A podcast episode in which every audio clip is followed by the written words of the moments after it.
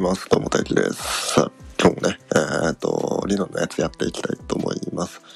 はい、今日はですね、えータイトルにもある通り、ケーキに4回包丁を入れると最大何個に切れますかっていう問題をね、えー解説していきたいと思います。はい。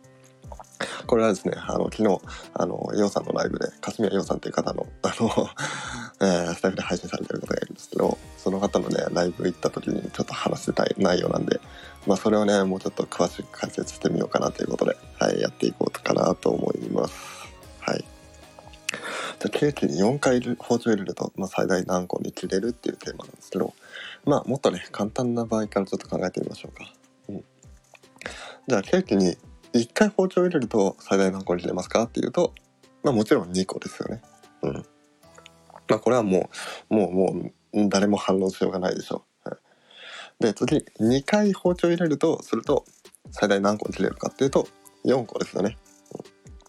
うんえっ、とバッテンで、えー、と包丁を入れてやると、えー4個に切れると。うんで一応3個に切るパターンもありますよね。うん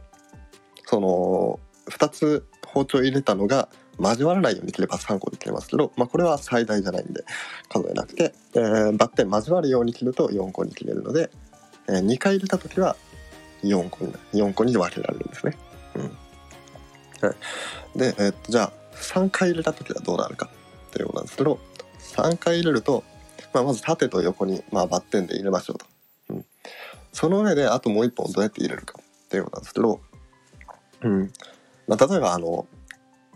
普通のショートケーキを切るみたいにあの中心を通るように切っちゃうと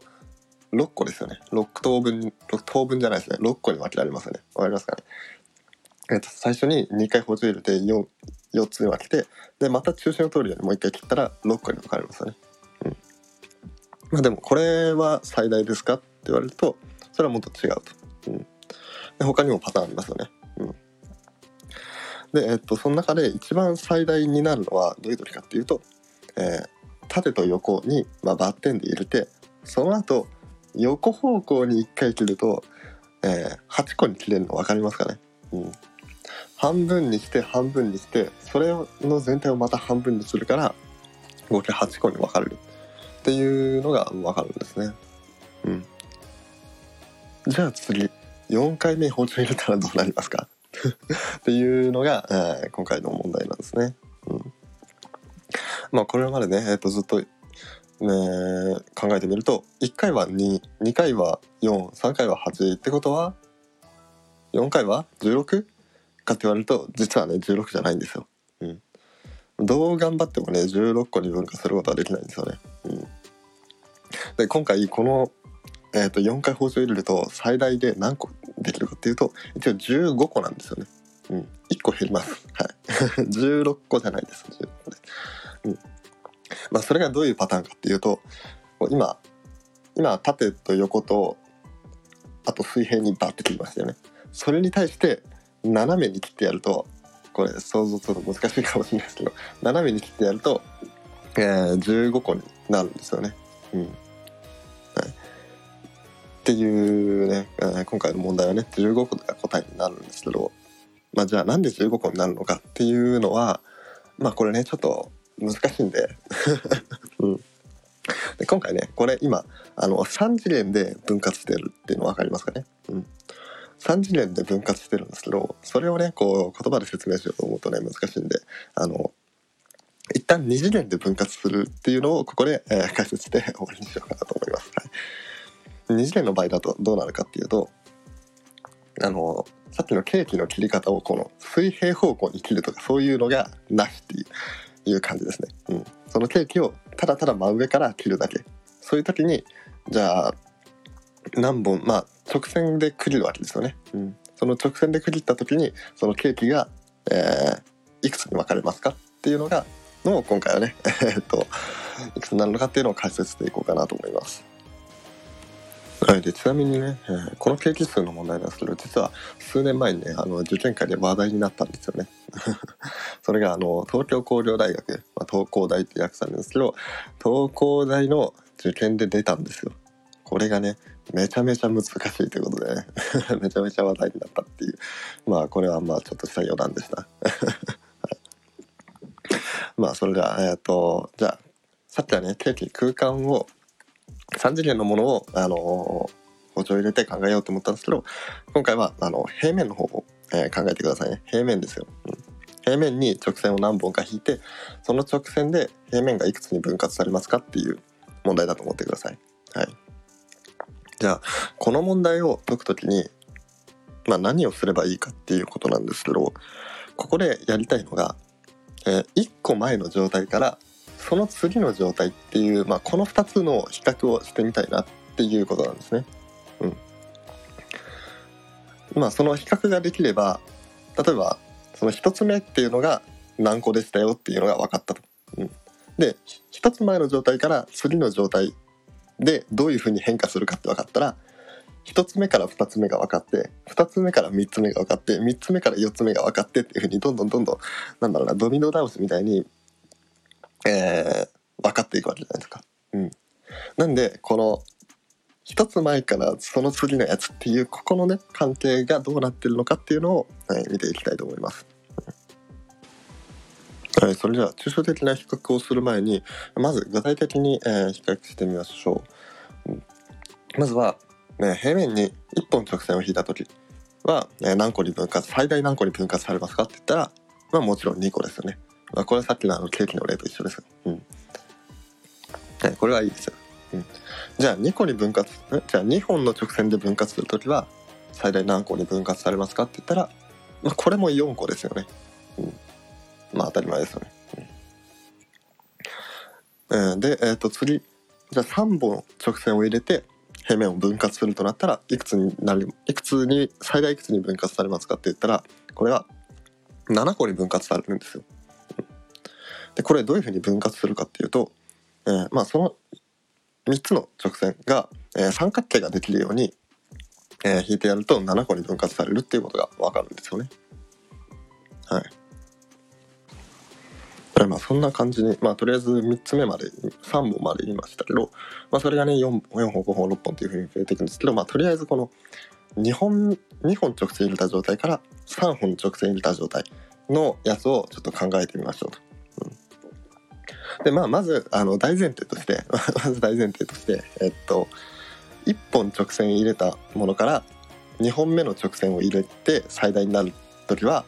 え1本の直線を入れた時の、ま、最大の切り方に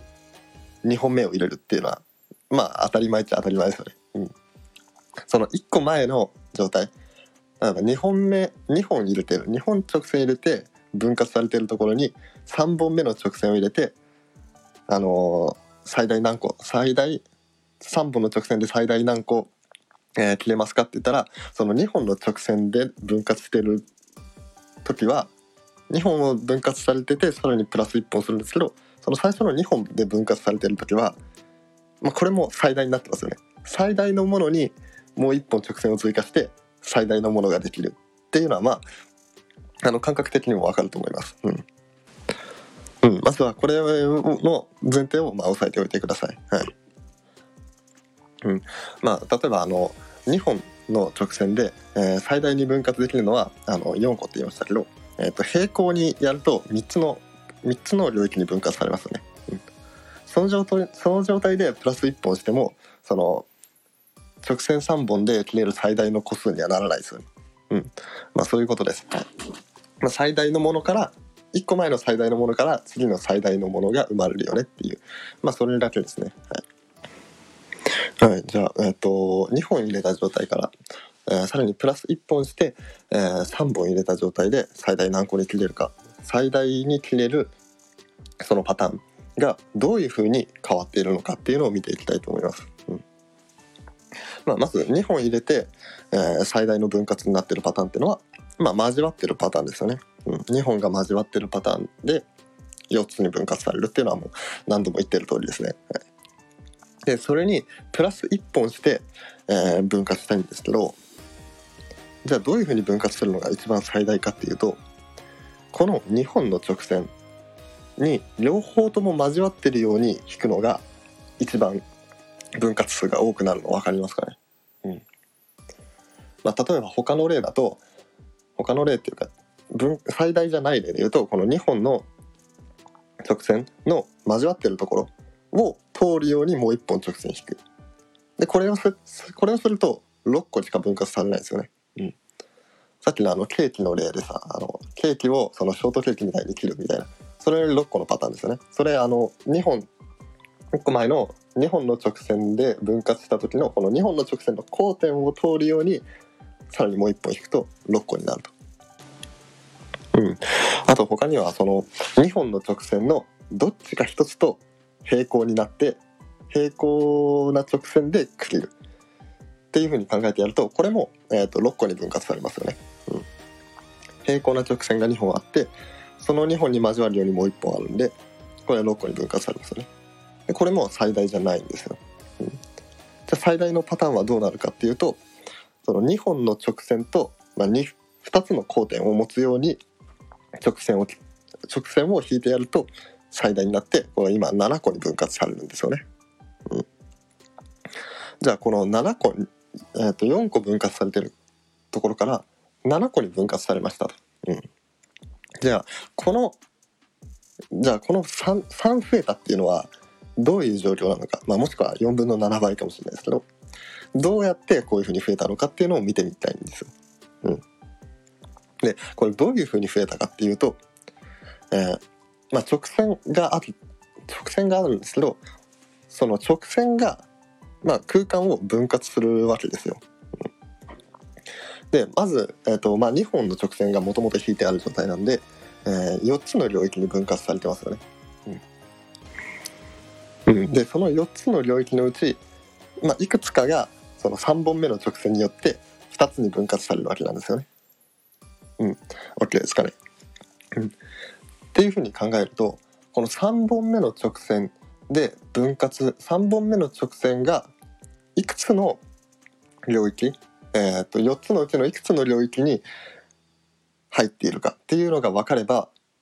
その何個増えたかっていうのが分かりますよね。うんでそれが分かってくるのが、えー、さっきの交点の話なんですよ。うん、1本直線を引いた時にその直線の交点が2つあるってことはその直線って3つの領域にまたがっているっていうのは分かりますかね？うん。まあこれあの植木算的な考え方ですね。うん。1本の直線に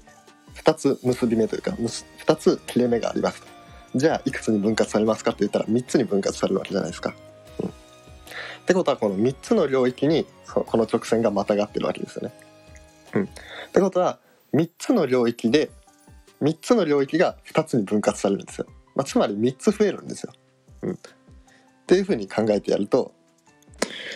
えー、2本で分割した最大の数から3本で分割した最大の数になるためには、えーまあ、まず交点が2つ出るように、えー、直線を引かなきゃいけないと。うん、でその直線は交点が2つあるから3つの領域にまたがって、えー、その直線が出てると。ってことはその3つの領域が分割されてるってことですよね。うん、だからプラス3になるってことなんですよ。うん、じゃあこれと同じことを例えば3から4とか4から5とかって考えてやると、えー、同じようなことができるわけですよね。うん3から4の時はどうなるかっていうと、まあ、3本が直線引いてありますよね。でそれにプラス1本を引くんで、えー、交点はまあ必ず3つ出てきますよね。うん、じゃあ交点が3つ出てくるってことはその直線ってのは4つの領域にまたがってるんですよね。うん、っ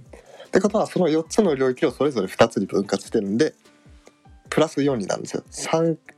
3本で分割した最大の数から4本で分割した最大の数っていうのはプラス4になるんですね。うん、っていうのを考えてやるんです。そしたら4から5はプラス5すればいいですね。うん、じゃあ5本の状態から6本の状態にしようと思ったらプラス6すればいいっていうふうにそういう関係になってるんですよ。つまり、えー、この数列ですね、えーと、1本で、えー、1本の直線で分割される領域2本の直線で分割される領域3本の直線で分割される領域っていうのを、えー、数列まあ1個目はこれ2個目はこれ3個目はこれっていうふうに数列にしていくとこれどういう数列になるかっていうと、